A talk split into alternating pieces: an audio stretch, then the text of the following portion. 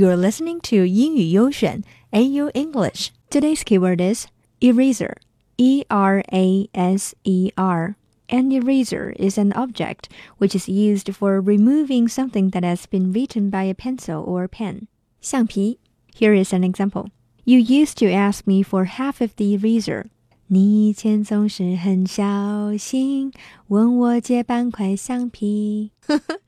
今天我们要说的这块橡皮 叫做 bad memory eraser. Do you have memories that you want to erase? Those sad, hurtful, painful memories you wish you didn't remember. You wish they never happened. Everybody has their own special memories. 这些记忆有些快乐，有些平淡，有些悲伤。大多数的记忆都会成为我们生命中的过客，成为白发后的那一抹微笑。But some memories are just too strong to fade. They are there in the corner of your heart. Like this boy, he was ten years old. 刚刚上小学的他，因为皮肤黑被同学欺负。His books were found in the bathroom. Trash were often put under his desk. He was hit by stones. 就这样被欺负。被孤立一天又一天，一年又一年。突然有一天，他再也撑不下去了。He quit school。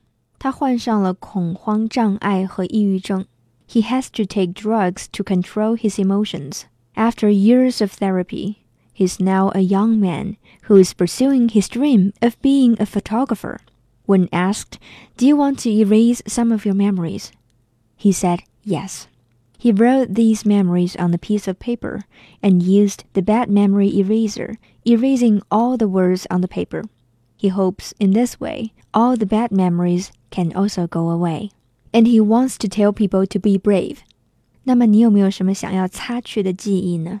Do you have some memories that you wish you could delete? Do you want to have this bad memory eraser?